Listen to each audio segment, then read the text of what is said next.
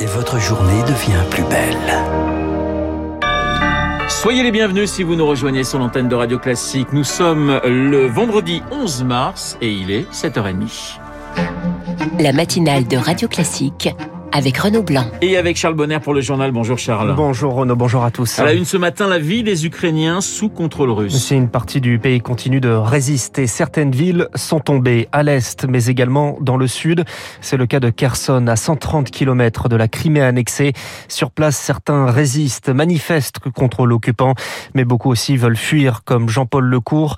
Ce Français espère bien pouvoir quitter la ville avec sa compagne et sa belle-mère. On est encerclés, nous. Hein. On ne peut pas sortir de la ville. Toutes les voies d'accès autour de Kherson sont bloquées. Et ils interdisent les gens de passer. Et puis, il faut savoir qu'on entend le canon aussi de temps en temps. Hier, il y a une bombe qui est tombée pas loin de chez nous. Et pendant au moins une demi-heure, on a entendu constamment les tirs de canon. Hein. Comment voulez-vous ne pas être inquiet quand on peut vous mettre une bombe dessus à n'importe quel moment? Nous, on est prêts. Les valises sont prêtes, on est prêts. J'ai une voiture avec le plein d'essence. Maintenant, dans l'état actuel des choses, je ne prendrai pas le risque de prendre ma voiture et de partir. Parce qu'on va se faire tirer dessus. Moi, ce que j'aimerais, c'est qu'il y ait un cessez-le-feu et qu'on puisse circuler librement. Moi, je suis à, à, peu près à 400 km de la frontière moldave. Mais bon, je me fais pas d'illusions. Dans deux mois, on sera peut-être encore là. Le témoignage de ce Français à Kherson, jouant par Marc Tédé pour Radio Classique. Ce matin, des frappes aériennes signalées sur des zones civiles à Dnipro, dans le sud-est, sont les services d'urgence ukrainiens. La capitale Kiev tient toujours, mais les colonnes russes sont désormais à 15 km de la ville. Les négociations hier entre les ministres des Affaires étrangères russes et ukrainiens ont échoué pour s'accorder sur un cessez-le-feu. En deux jours, 100 000 civils ont pu quitter plusieurs villes du pays grâce aux convois humanitaires. Le pouvoir ukrainien accuse la Russie d'avoir tué plus de civils que de militaires. Charles, cette guerre en Ukraine affecte également les entreprises françaises. Elles ont l'habitude de travailler avec l'Ukraine et la Russie. Alors entre les combats et les sanctions, l'activité est ralentie. C'est le cas de quatre sites de Michelin depuis quelques jours. L'acheminement de matières premières n'est plus assuré. Alors les 1200 salariés de Cholet dans le Maine-et-Loire vont cesser le travail aujourd'hui et demain en espérant un retour à la normale prochainement. Émilie Vallès. Nous n'avons pas de rupture de stock, précise la direction de Michelin, mais nous rencontrons des problèmes d'approvisionnement sur le noir de carbone qui sert à durcir et teindre les pneus, mais aussi sur les gommes synthétiques. Le groupe a donc préféré ralentir l'activité pour préserver ses capacités de production. Quatre jours d'arrêt sur quatre sites, une manière de se donner de la souplesse pour pouvoir se réorganiser. En une semaine, les équipes ont trouvé d'autres fournisseurs, d'autres voies de passage pour les cargaisons. Résultat, la quinzaine de sites du groupe pourra tourner normalement dès la semaine prochaine. Mais tout cela reste fragile, reconnaît une porte-parole de Michelin. Tout dépendra de l'évolution du conflit.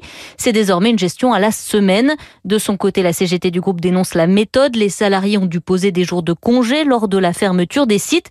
La direction ne souhaitant pas recourir au chômage partiel. Pour le syndicat, Michelin cherche surtout à flexibiliser son personnel. Émilie Vallet, c'est un autre enjeu d'indépendance, les importations de gaz et de pétrole russe. La Commission européenne veut en sortir d'ici cinq ans. La question est discutée en ce moment à Versailles où s'ouvre aujourd'hui le deuxième jour du sommet européen.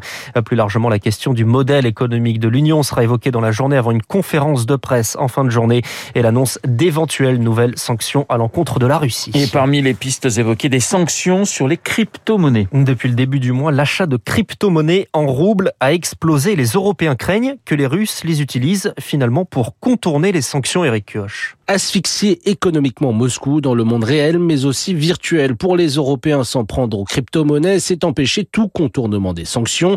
L'économiste Nathalie Janson. Dès lors où vous avez ce qu'on appelle un portefeuille et que vous le détenez par exemple sur votre ordinateur, eh bien vous pouvez envoyer de l'argent euh, à qui vous voulez. C'est clair que il y a toujours moyen de contourner. Les Européens ont donc demandé aux plateformes de crypto-monnaies de bloquer tous les comptes russes car ils craignent une fuite des trésors virtuels des oligarques et une perfusion de Moscou depuis l'étranger, une crainte peut être surévaluée. Il faut relativiser euh, l'importance euh, de l'utilisation des crypto-monnaies, même en Russie. Le problème, c'est qu'en général, vous pouvez pas bouger des sommes d'argent euh, très importantes. Car ces monnaies virtuelles restent peu utilisées et peu disponibles. Le bon des achats observés ces dernières semaines en roubles provient finalement des petits épargnants qui craignent de tout perdre face aux sanctions, selon Philippe Erlin, économiste spécialiste des monnaies. C'est simplement la population qui, constatant l'effondrement du rouble, veut protéger son épargne et donc des décide d'aller sur le Bitcoin. Donc s'il peut même plus acheter de Bitcoin, ça va encore dégrader la situation de la population. Face à la pression des Européens, l'une des principales plateformes d'échange de crypto-monnaies, Coinbase, a déjà suspendu 25 000 comptes russes. Le décryptage d'Eric Kiochir, la Grande-Bretagne a annoncé une nouvelle vague de sanctions avec 5, 7 oligarques russes dans le viseur, dont Roman Abramovich, le propriétaire du club de foot londonien de Chelsea.